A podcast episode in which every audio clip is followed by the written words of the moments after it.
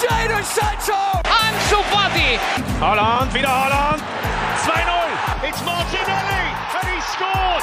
Mira, mira, mira, mira, Lemar para Joao Félix! Golazo! C'est bien fait. Oh, le doublé. Le doublé pour Ryan Cherkit. Force 2 finds Odegaard. Martin Odegaard!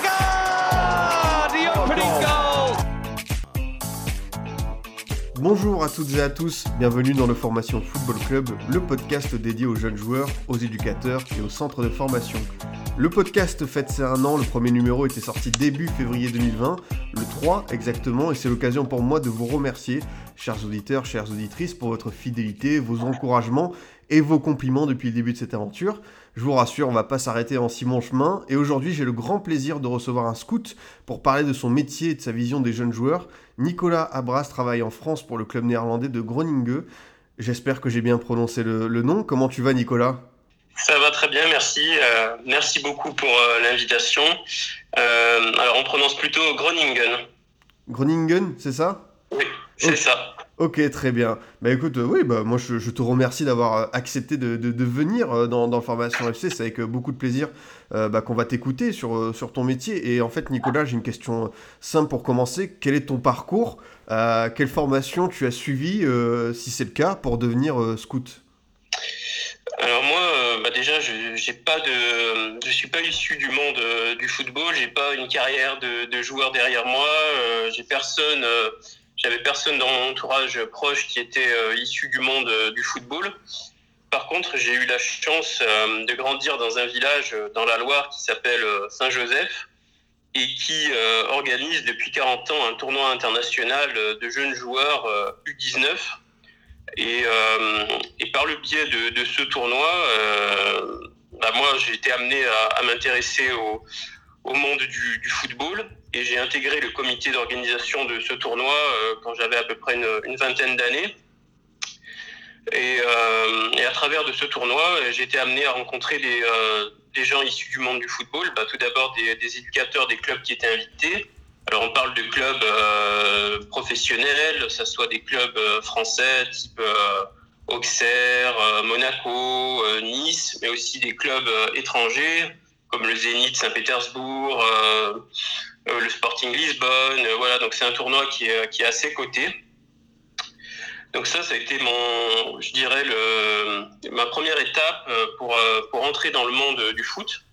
Euh, ensuite, en, parallèle à ça, euh, un jour, j'ai vu un article dans le, dans le Progrès qui parlait d'un recruteur et d'un recruteur euh, d'origine stéphanoise qui recrutait pour, euh, qui travaillait pour Manchester City. Ça, c'était en 2013 et euh, cette personne, ce recruteur, c'était Romain Poirot. C'est une personne qui, euh, a été très importante euh, ensuite pour, bah, pour mon évolution dans, dans le milieu. Et à partir de ce moment-là, donc cet article, ça m'a ça m'a créé un petit peu un, déclic et je me suis dit mais en fait c'est ça que j'ai envie de faire. Donc ce que j'ai fait, c'est que j'ai contacté le, journaliste et j'ai réussi à avoir les coordonnées donc de Romain Poirot. Je l'ai contacté donc c'était en avril euh, en avril 2013. Et il m'a expliqué un petit peu son métier, euh, voilà tout ce qu'il faisait. Euh, donc c'est quelqu'un qui est très passionné et qui m'a qui m'a vraiment accordé beaucoup de temps à ce moment-là. On a dû rester pour un premier appel peut-être une heure, voilà, où ça m'a permis de cerner tous les aspects du métier, aussi bien positifs que négatifs. Et donc voilà, euh, sur le coup, euh, bah, j'avais pas forcément euh, les armes pour pouvoir me lancer tout de suite dans le dans le métier, mais bon, j'avais toujours l'idée en tête. Et puis euh, voilà, quelques années plus tard, j'ai déménagé, j'ai déménagé en région lyonnaise. Et je me suis dit non mais il faut vraiment que il faut vraiment que je me lance et j'ai commencé à aller voir des matchs de jeunes, bah, notamment de l'Olympique Lyonnais. Et par hasard, j'ai rencontré Romain Poirot. Euh, c'était la première fois que je le voyais euh, physiquement. Ça c'était donc quelques années après le, coup de fil qu'on avait eu. Il se rappelait de moi. Et euh, voilà, à partir de là, j'ai j'ai pas lâché le truc. je me suis mis à fond dedans, en me documentant énormément. et j'ai commencé la recherche de clubs. Et il se trouve que en parallèle à ça, avec le tournoi international, j'ai eu la chance d'accueillir l'équipe de, Groningen. Et j'ai bien accroché avec leur entraîneur, Marcel Van Buren, qui est aujourd'hui euh, au Qatar. Et, je lui ai proposé mes services. Et lui, ce qu'il a fait, c'est qu'il m'a mis en relation avec le responsable du recrutement, Peter Maltmaker. Et on, a échangé, on a échangé tous les deux durant l'été 2017. Et, et voilà, c'est comme ça que ça a démarré ça a démarré sur la saison voilà, 2017-2018. J'ai commencé à collaborer avec le club.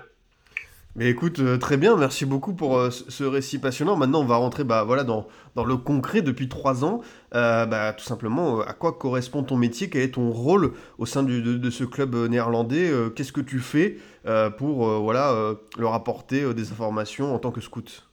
Alors, euh, moi, je suis chargé principalement euh, de suivre les marchés, euh, donc le marché français et essentiellement la Ligue 2, le National et le National 2, plus précisément sur les, réserves de, de clubs pro. Après, ça m'arrive aussi de suivre les, championnats de jeunes, c'est à un niveau plutôt, plutôt local sur la région Rhône-Alpes essentiellement. championnat national U19, championnat national U17. Et donc, euh, autour de, ces euh, championnats-là, je suis chargé bah, d'identifier des joueurs euh, qui pourraient être intéressants pour, pour l'équipe première en premier lieu et éventuellement pour le centre de formation ensuite. Ok, bah écoute, c'est très bien tout ça. J'ai envie de te demander finalement, pour peut-être un peu désépaissir le mystère, à quoi ça ressemble ta journée type, si tu en as une? Alors j'imagine que les week-ends c'est très chargé euh, quand tu te... Bon on va parler au passé malheureusement dans cette période de Covid, mais quand tu te rendais sur les terrains. Mais voilà, ça correspond à quoi en fait euh, euh, ta journée habituelle en tant que scout? Bah, en temps habituel, la semaine, c'est plutôt du travail, du travail vidéo. Donc, euh, moi, le club m'a fourni un accès à, à Y Scout. Euh, je pense que les gens du milieu euh, connaissent très très bien. C'est donc c'est une application qui permet d'accéder à à peu près tous les matchs du monde avec énormément de détails sur chaque action, sur chaque joueur, etc. Donc il y a un travail vidéo plutôt la semaine. Et après le week-end en temps normal il y a, euh, a du, du live, donc c'est-à-dire que j'assiste à des matchs, euh, ça peut être euh, un match le vendredi soir de, de, Ligue 2 ou de National, un match le, le samedi après-midi, pareil, Ligue 2 ou N2. ensuite, ça peut être un match le samedi soir, éventuellement un match le dimanche matin de jeûne et un autre match le dimanche après-midi de jeûne ou ou de Ligue 1. Après, c'est plus pour, euh, pour ma connaissance euh, personnelle. Et, euh, et, en parallèle à ça, la semaine, il y a aussi la rédaction des rapports. C'est-à-dire que donc moi, on me demande d'étudier d'étudier le, les championnats que j'ai évoqués et de rédiger des rapports sur les joueurs qui me semblent intéressants de suivre ou bien de recommander un, un, achat de ces joueurs ou encore alors, là, c'est plutôt dans le cas où c'est le club qui me, suggère de, faire un rapport sur tel joueur. Dans ce cas-là, je peux dire euh, oui, il faut le suivre ou non, il faut pas le suivre, c'est pas pertinent. Et euh, du coup, je, voulais savoir, euh, Nicolas, dans, ces fameux rapports, c'est quoi les qualités que tu cherches à mettre en avant? Qu'est-ce que tu aimes observer comme aptitude, comme capacité chez un joueur? Ça, tout dépend. Euh, on a ce qu'on appelle c'est les qualités au poste. Donc tout dépend du poste. On va pas regarder la même chose chez un défenseur central que, euh, chez un avant-centre. Après, euh, de manière générale, moi, j'utilise beaucoup la méthode TIPS. Donc c'est une méthode qui a été notamment utilisée et développée par l'Ajax Amsterdam. ce qui veut dire technique, intelligence, personality et speed. Donc avec ça, on arrive quand même à cerner euh, le profil euh, du joueur. Ah, J'imagine bien, et je voulais savoir, est-ce que, euh, comme dans le formation FC, on parle de jeunes joueurs, est-ce qu'il y a des paramètres différents que tu prends en compte si tu vas observer un, espoir, quelqu'un, voilà, un petit jeune dans une réserve d'un club de Ligue 1, est-ce que tu, ton, ton regard va être différent ou tous les joueurs, qu'ils aient 18 jusqu'à 30, 33 ans, ils ont la même grille de lecture pour toi? Moi déjà en premier lieu, je me focalise plutôt sur la tranche 18-25 euh, mmh. euh, ans parce que euh, bah parce que pour Groningen c'est pas pertinent de faire venir des joueurs au-delà parce qu'il n'y aura pas forcément de perspective de revente par la suite. Il faut pas oublier que le scouting ça s'inscrit quand même dans, dans un cadre économique aussi. C'est-à-dire que le, recruteur est chargé d'identifier des profils, certes, qui peuvent correspondre techniquement aux besoins, mais qui aussi économiquement doivent apporter une plus-value par la suite. Et, pour répondre plus précisément à ta question, bah, bien évidemment, plus, l'âge est, bas, moins on va accorder d'importance aux critères euh, physiques, puisqu'on sait que le jeune va pouvoir, euh, pouvoir grandir, va pouvoir évoluer euh, physiquement. Donc, sur un jeune joueur, je vais peut-être plus privilégier son rapport au ballon, son, aisance technique, son intelligence de jeu, plutôt que l'aspect physique qui peut, peut être amené à évoluer grandement on, parle des fois, Nicolas, de, certains euh, profils, euh, comment dire, pas stéréotypés, mais euh, qui peuvent être formatés dans, certains centres de formation. Est-ce que toi, tu accordes beaucoup de part à ce qu'on appelle l'instinct, la créativité, voilà, le fait que ce soit un joueur qui ait un peu de flair, qui a un, petit truc en plus? Forcément ça, forcément, ça entre en ligne de compte, et puis d'autant plus que je dois chercher des profils qui sont pas forcément, qu'on ne va pas forcément trouver aux Pays-Bas traditionnellement, euh, traditionnellement, on sait que voilà, les Pays-Bas sont très forts pour sortir euh, bah, des profils d'ailiers, par exemple. Mhm. Donc euh, des ailiers plutôt de, débordement. donc moi, je vais peut-être plus chercher des, des profils différents, avec plus de puissance, plus de vitesse. des joueurs avec des caractéristiques différentes de ce qu'on peut déjà trouver aux Pays-Bas. Parce que sinon, ce que je vais proposer sera, sera pas pertinent.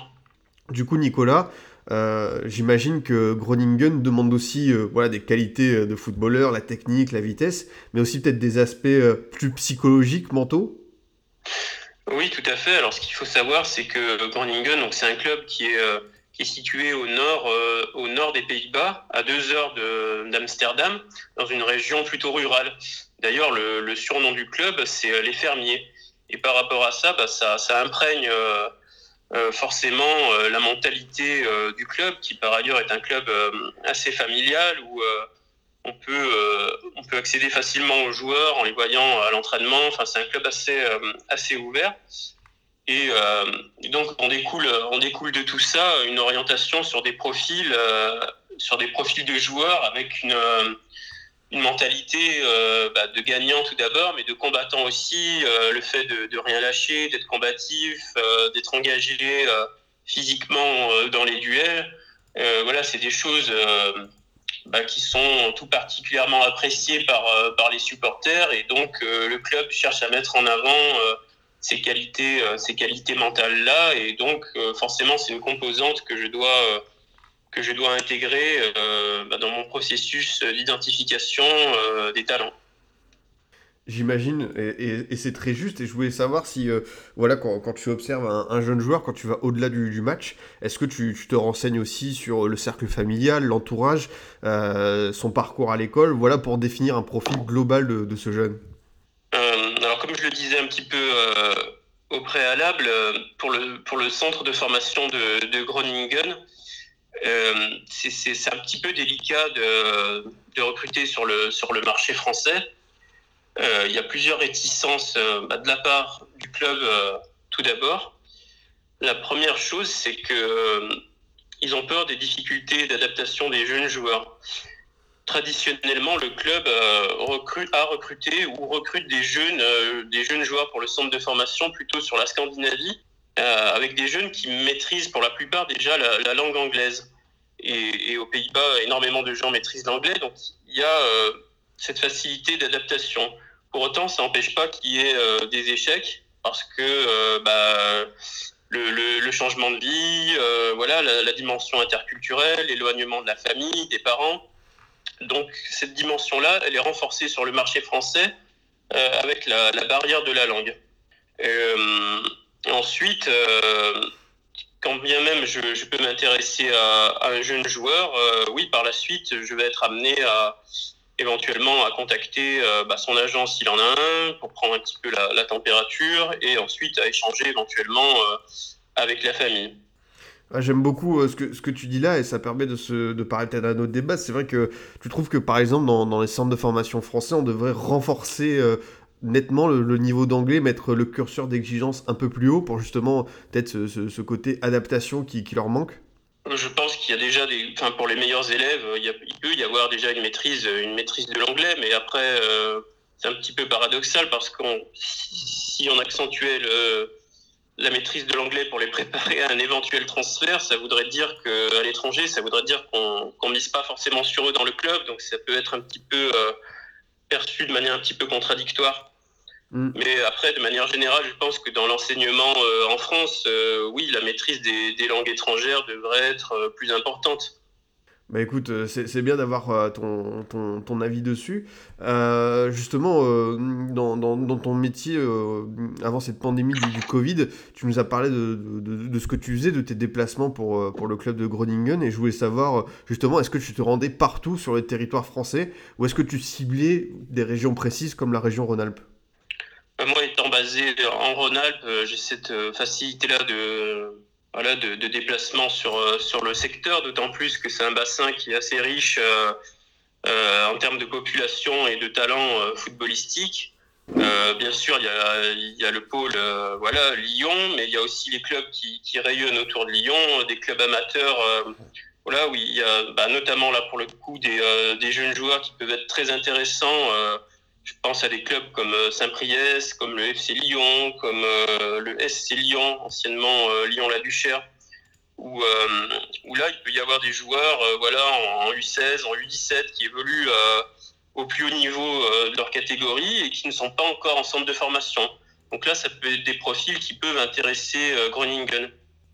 Et ensuite, oui, bah, mes déplacements, ils sont, ils sont ciblés ils sont ciblés en fonction de, de l'intérêt que je peux euh, que je peux avoir à suivre des joueurs que j'ai déjà repérés euh, en amont. En général, euh, je fais pas mal de, de vidéos, euh, voilà, sur des matchs de, de Ligue 2 nationale où j'essaye de de repérer des joueurs en amont et ensuite je vais vérifier ces les observations que j'ai pu faire sur le terrain. Je pense que l'un et l'autre sont, sont indispensables. Mm. Et la plupart des clubs travaillent comme ça. C'est le live plus, plus la vidéo. Et en parallèle à ça, il y a aussi euh, l'utilisation de, de, la data dans le, dans le ciblage euh, des joueurs. Justement, sur euh, l'évolution de ton métier, alors certes, tu as commencé récemment, mais est-ce que de ce que tu as pu observer depuis 3-4 ans, euh, certaines tendances se renforcer, comme la data, la vidéo, déjà quand tu as commencé, tu sentais que c'était deux outils qui étaient extrêmement privilégiés? Alors quand j'ai commencé, j'avais pas forcément conscience de ça parce que j'avais pas la une connaissance assez large euh, du, du, fonctionnement euh, d'un club et des outils qu'il pouvait avoir à disposition d'un club. Et bien vite, j'ai compris que c'était euh, c'était quelque chose d'assez indispensable. Et euh, notamment à Groningen, qui a une cellule de recrutement assez développée, je pense comparativement à, à, des clubs français qui peuvent avoir un budget bien plus important et une cellule de, de recrutement d'analyse bien moins euh, développée. Euh, à Groningen, voilà, il y a quelqu'un qui est chargé à plein temps de faire de la vidéo-analyse et de la data-analyse. Euh, moi, après, dans mon travail, je suis aussi amené à utiliser la data, bah, soit pour soit pour faire des recherches de manière générique sur certains critères très précis. Bah, par exemple, sur un défenseur, je vais chercher les défenseurs qui ont le taux de duel gagné le plus important. Et à partir de là, je vais pouvoir recouper avec mes, observations, qu'elles soient terrain ou, euh, vidéo, et voir s'il n'y a pas des profils qui m'ont échappé. Ou bien au contraire, en partant de mes observations euh, vidéo ou live, je vais vérifier avec la data si mes, euh, observations sont, justes ou bien si elles sont un petit peu erronées. Si euh, j'ai pas été trompé par le contexte d'un match, ça permet d'avoir un petit peu plus de recul. Et justement, euh, je sais pas si tu peux nous le dire, mais est-ce que au niveau de, de ton flair, est-ce que tu te rends compte que voilà, ce que tu vois, les impressions visuelles, elles se vérifient, ou est-ce qu'au contraire, il euh, y, a, y, a, des fois où tu te dis, euh, tu reconnais que tu t'es trompé sur certains profils? Trompé complètement, non. Après, ça permet toujours de, corriger certaines choses ou certains a priori. Puis après, euh, en partant de la donnée, euh, de la donnée brute, je pense qu'il faut toujours euh, l'analyser. Par exemple, bah, si on reprend le cas d'un défenseur euh, central, si, euh, on, regarde le taux de passes réussies, euh, en fait, c'est pas un critère qui est forcément pertinent parce que si le joueur fait que des passes à, à 2 mètres et latérales, ça veut pas veut pas dire que c'est un défenseur qui sera forcément un très bon relanceur. Donc l'un et l'autre en fait sont, sont vraiment indispensables. Et du coup, maintenant qu'on est dans cette période de, de, Covid, est-ce que ton, ton, travail a été chamboulé, notamment, bah là on sait depuis euh, 3 mois, 2-3 mois, l'arrêt des compétitions de jeunes en France bah forcément, euh, forcément, ça a un impact et euh, bah notamment pour pour l'académie euh, de Groningen, je sais qu'il il aura aucun recrutement de jeunes joueurs à l'étranger parce qu'il n'y a pas de possibilité pour eux de faire des essais.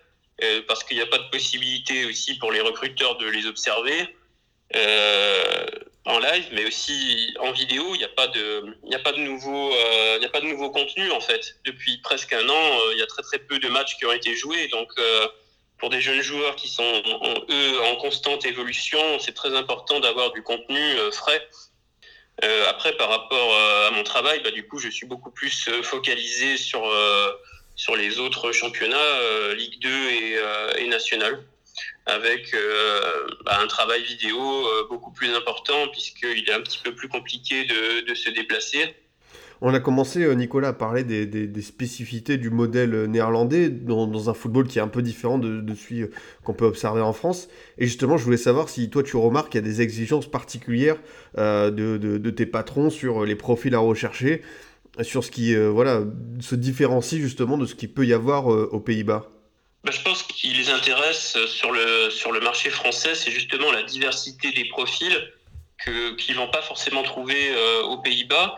Euh, je prends le cas par exemple d'un milieu de terrain défensif. Euh, on peut avoir, euh, je sais pas, la sentinelle type Aloudiara ou un profil comme N'Golo Kanté ou un profil plus box-to-box euh, -box, type euh, Pogba, ou un joueur euh, un peu plus créatif, voilà, type Maxence Cacré par exemple. Donc il y a cette diversité de profils-là sur le marché français qu'ils n'ont pas forcément, voire pas du tout aux Pays-Bas. Donc moi, ce que j'essaye de faire, c'est justement de me focaliser sur les profils qui sont plus rares aux Pays-Bas. Euh, bah pareil, il y a des carences, par exemple, sur les postes de latéraux ou d'avant-centre. Ça fait, euh, bah, ça fait longtemps qu'on n'a pas vu euh, d'avant-centre de top niveau aux Pays-Bas. Euh, je sais pas depuis euh, depuis Robin euh, van Persie par exemple, mm. ou avant lui Van Nistelrooy. Donc voilà, moi j'essaye d'orienter mon travail par rapport à ça. Ah, c'est super intéressant, Nicolas, sur ces enseignements précieux que tu peux nous donner sur voilà, ce qui se passe euh, aux Pays-Bas. Et je voulais savoir euh, voilà, ton regard euh, sur justement cette richesse de, de, de talent dans les équipes de jeunes en France. Est-ce que tu rejoins cet avis sur dire on a l'impression que il n'y a pas des Kylian Mbappé partout, mais on a l'impression que en France, que ce soit l'Île-de-France, la région Rhône-Alpes et évidemment d'autres régions, la région marseillaise, il y a beaucoup beaucoup de talent et on sent de plus en plus que ça émerge un peu partout. Je pense que le maillage aussi, euh, le maillage est encore plus important parce qu'il y a de plus en plus de monde euh, qui euh, qui essaye d'entrer dans le dans le milieu du foot. Donc euh, il y a de plus en plus de euh, voilà d'agents qui essayent de mettre en avant bah, parfois des très très jeunes joueurs qui jouent même pas au meilleur niveau pour leur âge. donc forcément, plus il y a de contenu plus on a tendance à, en parler et plus il peut y avoir de, joueurs qui émergent. Euh, après, je ne sais pas si comparativement il y a plus de talent euh, qu'auparavant, mais ce qui est sûr, c'est que euh, bah, la France c'est euh, un des euh, un des leaders euh, mondiaux en termes de, formation de joueurs. C'est c'est un des pays qui exporte le plus de joueurs au monde. donc nécessairement, c'est un des marchés qui est le plus suivi par les clubs étrangers, notamment. Ça, c'est j'aime bien ce que tu dis, Nicolas, justement sur euh, euh, bah, les agents, les intermédiaires. Est-ce que on te démarche très souvent pour euh, voilà faire monter des gamins qui sont pas encore prêts? Euh, Voilà, est-ce que ton travail, je vais pas dire qu'il est pollué, mais est-ce que euh, tu sens qu'il y a des interférences on, on, essaie de te pousser à recruter certains jeunes qui sont pas encore prêts?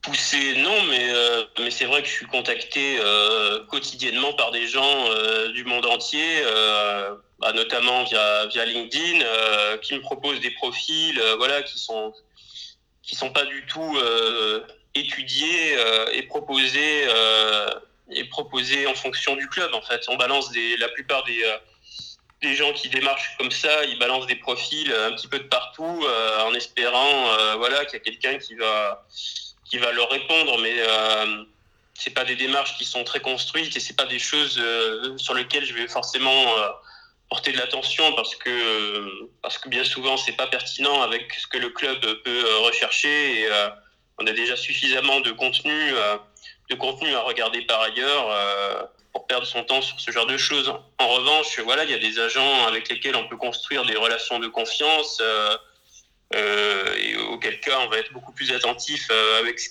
qu'ils peuvent nous, nous proposer parce qu'on sait que c'est beaucoup plus non par rapport à ce qu'on peut chercher. Ça, ça j'imagine, mais est-ce que voilà, si tu es contacté par des parents, tu vas faire euh, comment dire la, démarche de leur dire euh, votre enfant n'est pas prêt enfin euh, faut, faut, faut, plus l'encourager à se développer plutôt qu'à directement le pousser à aller dans un club professionnel enfin franchir les étapes plus vite qu'il ne faut honnêtement j'ai jamais été confronté à ce mmh. cas de, de, figure parce que voilà une fois de plus je, je m'intéresse plus à des joueurs voilà un petit peu plus matures 17 18 ans pour commencer euh, où les centres de formation, bah, c'est plutôt, euh, on commence plutôt vers 14-15 euh, ans en, centre de formation. Donc j'ai jamais été confronté à, ce cas de figure-là. Très bien, Nicolas. Et du coup, un autre thème qu'on devait aborder dans cette émission, il y a le sujet de la post-formation. comment tu fais pour, pour surveiller tout ce qui se passe au sein des clubs français, professionnels et amateurs euh, surtout évidemment professionnel, pour euh, réaliser des bons coups. Comment ça, toi tu vois cette fameuse post-formation? Ben, tout d'abord, euh, ce que je peux dire, c'est que voilà, c'est c'est un segment de marché qui intéresse tout particulièrement Groningen. Ben, pourquoi? Ben, Tout d'abord parce que c'est des joueurs qui peuvent être accessibles financièrement, qui peuvent être désireux de, de rejoindre les Pays-Bas. Euh, si je reprends ce que, ce que j'ai dit auparavant, euh, c'est compliqué de recruter pour le centre de formation, voilà, pour les, euh, les raisons que j'ai évoquées, notamment la barrière de la langue, l'aspect interculturel, mais il y a aussi le, le manque d'intérêt. Bah, un jeune joueur qui aujourd'hui est, est, en centre de formation d'un club pro en France, est-ce qu'il a intérêt à partir pour les, pour les Pays-Bas, pour Groningen? Je pense pas. Donc au contraire, sur la post-formation, on va être sur des profils qui qui, qui sont aux portes peut-être de l'équipe première, mais qui sont barrés parce que trop de concurrence, parce que euh, pas assez fort, parce que euh, voilà, ils n'ont pas eu leur chance ou autre. Donc, euh, c'est des choses que, que l'on suit de très près. Et, notamment, bah, il y a des clubs comme, comme Lyon, par exemple, ou Monaco, ou même le, Paris Saint-Germain, qui qui sortent beaucoup de, beaucoup de jeunes talentueux, mais qui n'ont pas forcément la possibilité de jouer pour l'équipe première. Donc dans ces cas-là, voilà, il faut, euh, il faut les connaître déjà, les avoir euh, observés en amont et euh, se tenir tout particulièrement informé de leur situation contractuelle. Donc là, j'en reviens voilà, aux relations de, confiance qu'on peut établir avec, leur, avec certains agents et être prêt à, réagir au bon moment. Ça, c'est très précieux comme information. Et j'imagine que c'est un travail presque de, patience, de fourmi pour voilà, attendre le bon moment, savoir aussi être, comment dire, être suspendu à une décision d'un club de ne pas garder ce fameux jeune qui va t'intéresser. Oui, après le, recrutement en général, c'est un travail bah, sur plusieurs années. Hein. Les, joueurs sont suivis sur plusieurs années. Euh, voilà, on sait très bien qu'aujourd'hui, ben, un jeune de 16-17 ans qui est à Lyon, euh, qu'on identifie comme, euh, comme talentueux, il n'aura pas euh, intérêt à, à rejoindre Groningen dans les prochains mois, mais peut-être que dans deux ans, dans trois ans, il aura, il sera bouché à Lyon, peut-être non conservé par le club, ou peut-être que le club souhaitera le, prêter. voilà, donc il faut être il faut être prêt, euh, il faut être prêt à réagir. Et euh, oui, en, complément de ça, sur la poste formation, ce que je peux rajouter aussi, c'est que les Pays-Bas, traditionnellement, euh, c'est un championnat qui, qui, qui, qui, utilise beaucoup ce, ce mode de, d'achat, si je puis dire, avec notamment une, une, un aspect orienté plutôt sur, sur la Scandinavie il y a beaucoup de joueurs scandinaves qui arrivent euh, aux Pays-Bas. Je pense euh, bah, notamment à, l'Ajax, euh, ils avaient recruté bah, voilà, des Ibrahimovic, des Eriksen. Il y a aussi la, Belgique qui peut être, dans ce cas-là, un, bon marché d'achat pour les, pour les Pays-Bas. Et puis, enfin aussi, je dirais que le, le club, bah, notamment Groningen, il s'appuie beaucoup sur sur le bassin de population euh, autour de autour d'Amsterdam parce que les Pays-Bas bah, c'est un, un, pays qui est quand même assez petit avec une forte concentration euh, de clubs et de talents euh, autour d'Amsterdam et notamment bah, de, de l'Ajax. Et les clubs hollandais et en particulier Groningen ils vont souvent puiser dans le réservoir de l'Ajax. Voilà des profils qui n'ont pas le potentiel pour jouer avec l'équipe première de l'Ajax mais qui sont d'un niveau tout à fait intéressant pour les autres clubs hollandais. Par exemple, je peux, je peux citer le, le cas du euh, défenseur latéral euh, Zifuk, qui avait été euh, recruté il y a quelques années pour à peu près 300 000 euros par, par Groningen et qui a été revendu l'été dernier au Hertha Berlin pour presque 5 millions d'euros. C'est un, vrai bel euh, exemple. Et c'est bien de nous parler justement bah, de, ce modèle néerlandais. Toi, tu, tu, tu le connaissais ou est-ce que tu l'as vraiment découvert quand tu arrives à Groningen avec euh, toute cette euh, richesse-là? Je le connaissais un petit peu à travers le prisme de l'Ajax. Parce que c'est vrai que quand on parle football Pays-Bas, bah, c'est forcément l'Ajax qui nous vient en premier en tête avec son, son modèle de formation, son modèle de jeu. voilà, tous les joueurs euh, talentueux qui en sont euh, sortis et, euh, et, et ce modèle-là, je pense qu'il a été non pas copié, mais il a permis de d'inspirer les autres clubs hollandais qui se, à qui se sont rendus compte que d'une part ils, ont des rentrées d'argent bah, qui sont assez limitées, notamment en termes de, de droits télé. Donc ils sont obligés de s'orienter vers un modèle de, de formation pour sortir des jeunes, ensuite euh, les revendre euh, à soit des top clubs euh, hollandais, donc ça peut être l'Ajax, ça peut être le PSV, voire Feyenoord, ou, ou bien auquel cas de s'orienter aussi plutôt sur, voilà, sur du recrutement post-formation, ce qu'a fait l'Ajax et ce que font les autres clubs hollandais. Est-ce que tu penses que tous les clubs néerlandais ont cherché à un moment donné à copier le, modèle de l'Ajax sur justement les jeunes, cette richesse? Ou est-ce que tu penses que chaque club néerlandais a quand même son propre modèle, sa propre identité? Je suis pas forcément euh, très très bien placé pour en parler parce que voilà, je suis pas euh, formateur, donc je connais pas forcément les différents modèles euh, de formation et de développement de jeunes aux Pays-Bas. de ce que je sais, bah, les clubs déjà ils sont hollandais, ils sont quand même euh, limités euh, en termes de, de, bassin de population. Voilà, tout à l'heure, on parlait des, euh, bah, du, nombre de talents qu'il peut y avoir en France, en région parisienne, en région lyonnaise, mais c'est des bassins de population qui sont beaucoup plus importants que ce qu'on peut trouver aux Pays-Bas, hors Amsterdam. Donc les clubs, voilà, je pense que dans un premier temps, ils essayent de recruter localement. Et puis ensuite, dans un second temps, plutôt sur la post-formation, ils essayent d'élargir. Euh, auquel cas ils peuvent un petit peu imiter le modèle euh, de l'Ajax euh, en recrutant voilà, des profils, des profils post-formation. Du coup, autre question un peu peut-être, on va dire, je sais pas si on peut dire farfelu ou, ou anecdotique, mais est-ce que, pas dans ton travail, mais est-ce que tu sens l'influence d'un jeu comme Football Manager où tout le monde finalement peut recruter euh, des joueurs à propos de données statistiques euh, grandissantes dans ton métier ou est-ce que tu penses que c'est euh, c'est vraiment quelque chose qui est à part? Bah, Moi déjà je suis un grand amateur et un grand mm. joueur de football manager. Je pense que c'est un outil pour ça peut être un outil pour connaître des joueurs mais après pour les, les recruter je pense pas que ça soit forcément pertinent je l'utiliserais plus comme une base de données, euh, éventuellement euh, euh, joueurs qui permettent de, croiser des données. Mm. Mais je pense qu'il ne faut pas se fier plus que ça bah, aux notations qui sont attribuées aux joueurs, tout simplement parce que ces notations, elles sont, elles sont données par, par le jeu et, et le, la base de données du jeu, c'est alimenté par des par des gens qui sont, euh, qui sont bénévoles et qui peuvent, euh, qui peuvent avoir euh, pas, pas, forcément une, une, connaissance très large du marché ou des joueurs.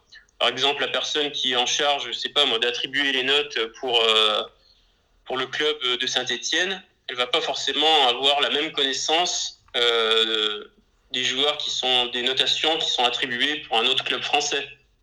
Donc il peut y avoir un petit peu un biais par rapport à ça. Donc je mets quand même des, un gros bémol sur l'utilisation des, euh, bah, des notations sur, sur Football Manager. Mm. En tout cas, pour un club professionnel, euh, à mon avis, l'utilisation peut être, euh, peut être utile simplement en termes de base de données, mais, mais pas plus.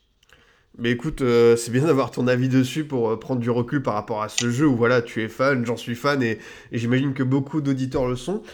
justement, tu as parlé de l'observation des, des, matchs. Euh, bah, évidemment, euh, ce qui est essentiel pour ton métier, justement. Euh, combien de fois tu observes un jeune avant d'envoyer un rapport? Est-ce que c'est 5 fois, c'est des dizaines de fois, c'est sur toute une saison? Comment ça se déroule avant que tu envoies ton, rapport au club? Effectivement, effectivement, j'observe et en général, bah, les confrères font également ça. Les joueurs, comme je te disais précédemment, ils sont suivis sur plusieurs années.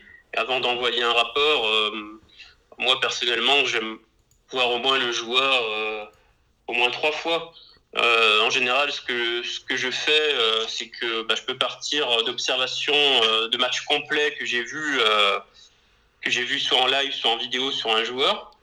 Et ensuite, je, complète avec un travail vidéo plus spécifique pour, pour ensuite bah, réaliser mon rapport.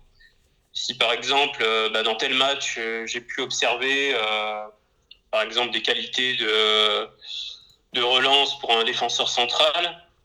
Je vais essayer de voir en vidéo s'il reproduit, euh, s'il reproduit ces gestes-là sur la durée. Ou mm. bien est-ce que c'était simplement sur un match où euh, il a osé prendre ces initiatives-là, euh, etc. Ton, travail, de toute façon, bah, c'est comme le développement d'un jeune joueur. J'ai l'impression que c'est beaucoup de patience pour, pour en récolter les fruits. Oui, c'est le, comme je disais au préalable, le, recrutement, c'est quand même un travail de, longue haleine euh, qui se prépare euh, en amont.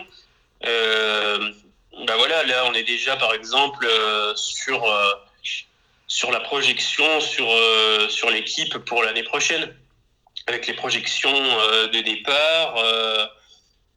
donc, on va, on va axer nos, nos recherches sur les, les postes à les postes à combler euh, pour, pour l'été prochain. Euh, donc effectivement, c'est un travail de longue haleine, c'est un travail euh, collectif aussi.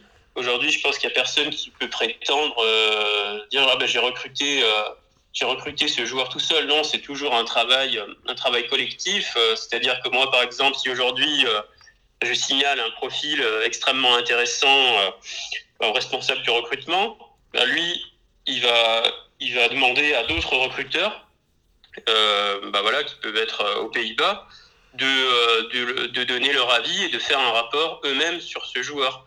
Et c'est c'est le comment dirais-je le nombre de, de rapports positifs qui va faire qui va faire que quelque chose peut se peut se passer par la suite.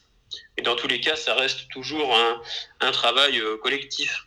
Oui, c'est bien, bien d'avoir cette dimension de, travail collectif. Euh, du coup, euh, euh, je sais pas si on a le droit de pénétrer dans les coulisses de, Groningen, mais la cellule recrutement dont tu fais partie, le cellule scouting, il y a combien de personnes qui travaillent? On est à peu près 6 ou 7 avec incorporant les, les, recruteurs pour, les, pour le centre de formation et le vidéo, le vidéo scout.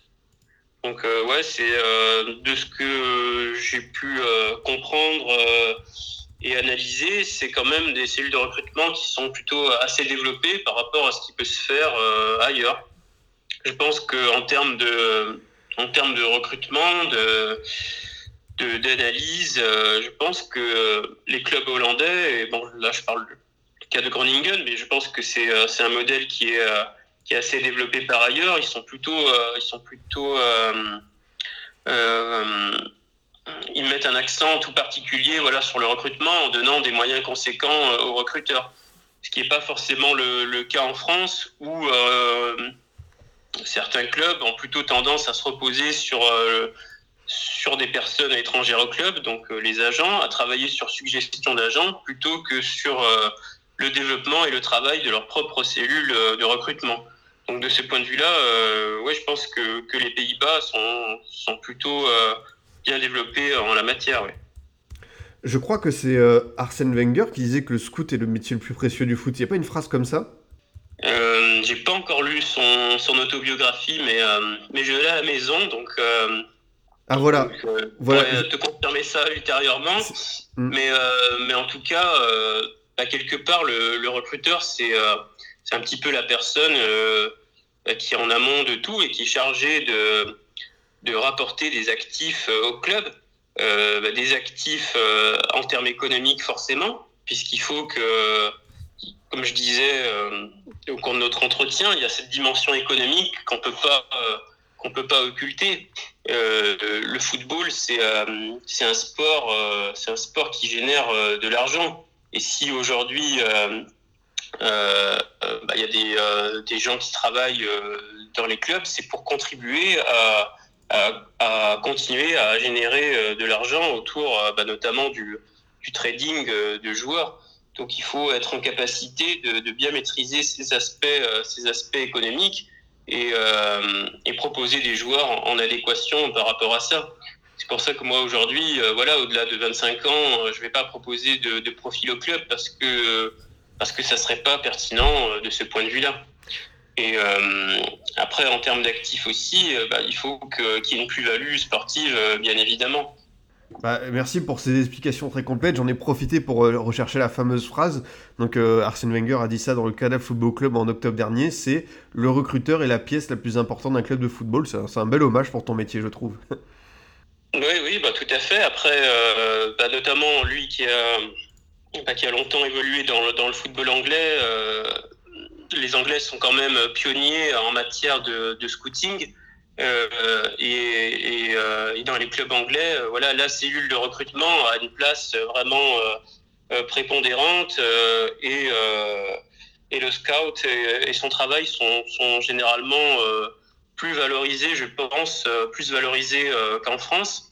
Et, et, observer notamment que le, marché des recruteurs si, je peux appeler ça comme ça, est beaucoup plus, euh, beaucoup plus vif et dynamique en Angleterre euh, qu'en France. Ça, c'est une certitude. Euh, enfin, Nicolas, pour, pour terminer, voilà, si certains auditeurs ont envie de se lancer dans cette aventure de, de du, scouting, du, de recrutement, voilà, qu'est-ce que tu leur donnerais comme conseil pour bah, voilà, ne pas hésiter à, embraser cette carrière si particulière? Bah, en premier lieu, je pense qu'il va, il faut avoir la passion euh, et il faut pas hésiter. Euh, il faut pas compter son temps et, et son argent euh, parce que il faut, euh, il faut avoir une, une très bonne connaissance euh, du jeu et des joueurs. C'est une, une chose d'être passionné, ce que j'étais euh, moi forcément au départ, mais c'en est une autre de pouvoir de pouvoir être, être scout. Et, je suis bien placé pour, euh, pour mesurer euh, l'écart qu'il y a entre les deux. C'est une chose de, de, suivre les matchs, mais c'en est une autre d'être capable d'analyser les points forts, euh, les points faibles d'un joueur euh, et d'être en mesure de se dire euh, bah, tel joueur, il peut fonctionner dans tel club ou tel club a besoin de tel profil. Il y a quand même euh, il y a quand même un écart entre les deux donc ça, nécessite euh, ça nécessite beaucoup de travail euh, personnel.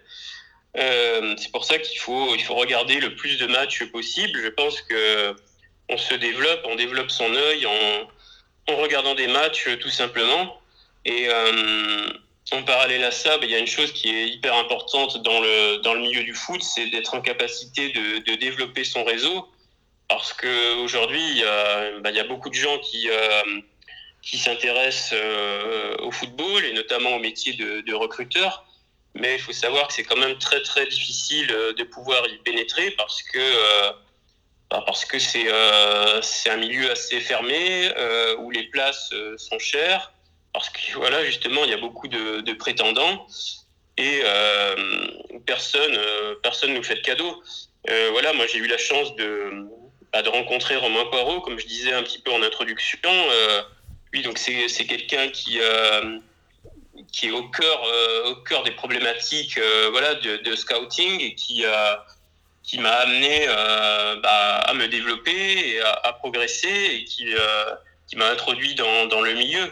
Moi, j'ai eu cette chance-là et je souhaite à tout le monde bah, de rencontrer quelqu'un comme ça qui puisse qui puisse les introduire dans le milieu. Sinon, c'est vrai que c'est euh, très très difficile. Je sais que depuis quelques années, voilà, il y a des formations qui se sont euh, qui se sont développées. Je pense que ça peut être un bon outil pour euh, pour acquérir acquérir les bases du métier, mais il faut pas penser que c'est quelque chose qui va qui à la sortie de la formation va permettre tout de suite de trouver un, un métier parce qu'il y a trop de trop de prétendants pour pour peu de peu de place, surtout sur le marché français. C'est très bien. Merci Nicolas de nous parler de la, réalité de ton métier, de parler bah, voilà, du développement du réseau, du fait que euh, tu es aussi dans, dans, un milieu de, euh, très spécial. Donc euh, voilà, bah, je sais pas si les auditeurs auront apprécié tes conseils. Moi, je, je, je l'ai trouvé très pertinent. Tout comme bah, globalement cette émission, c'était un vrai plaisir de t'écouter. J'espère que tu as passé un bon moment dans le Formation FC. Merci beaucoup et merci encore pour l'invitation. ouais, c'était très sympa. Bah, ça fait plaisir de voilà d'évoquer son métier et et sa passion. Merci encore. Bah écoute, euh, tout le plaisir était euh, pour moi, euh, Nicolas. De mon côté, chers auditeurs, je vous dis à bientôt pour un autre numéro. Vous pouvez toujours nous écouter sur Deezer, Spotify, SoundCloud, iTunes et Google Podcast. A très vite pour une nouvelle émission du Formation Football Club.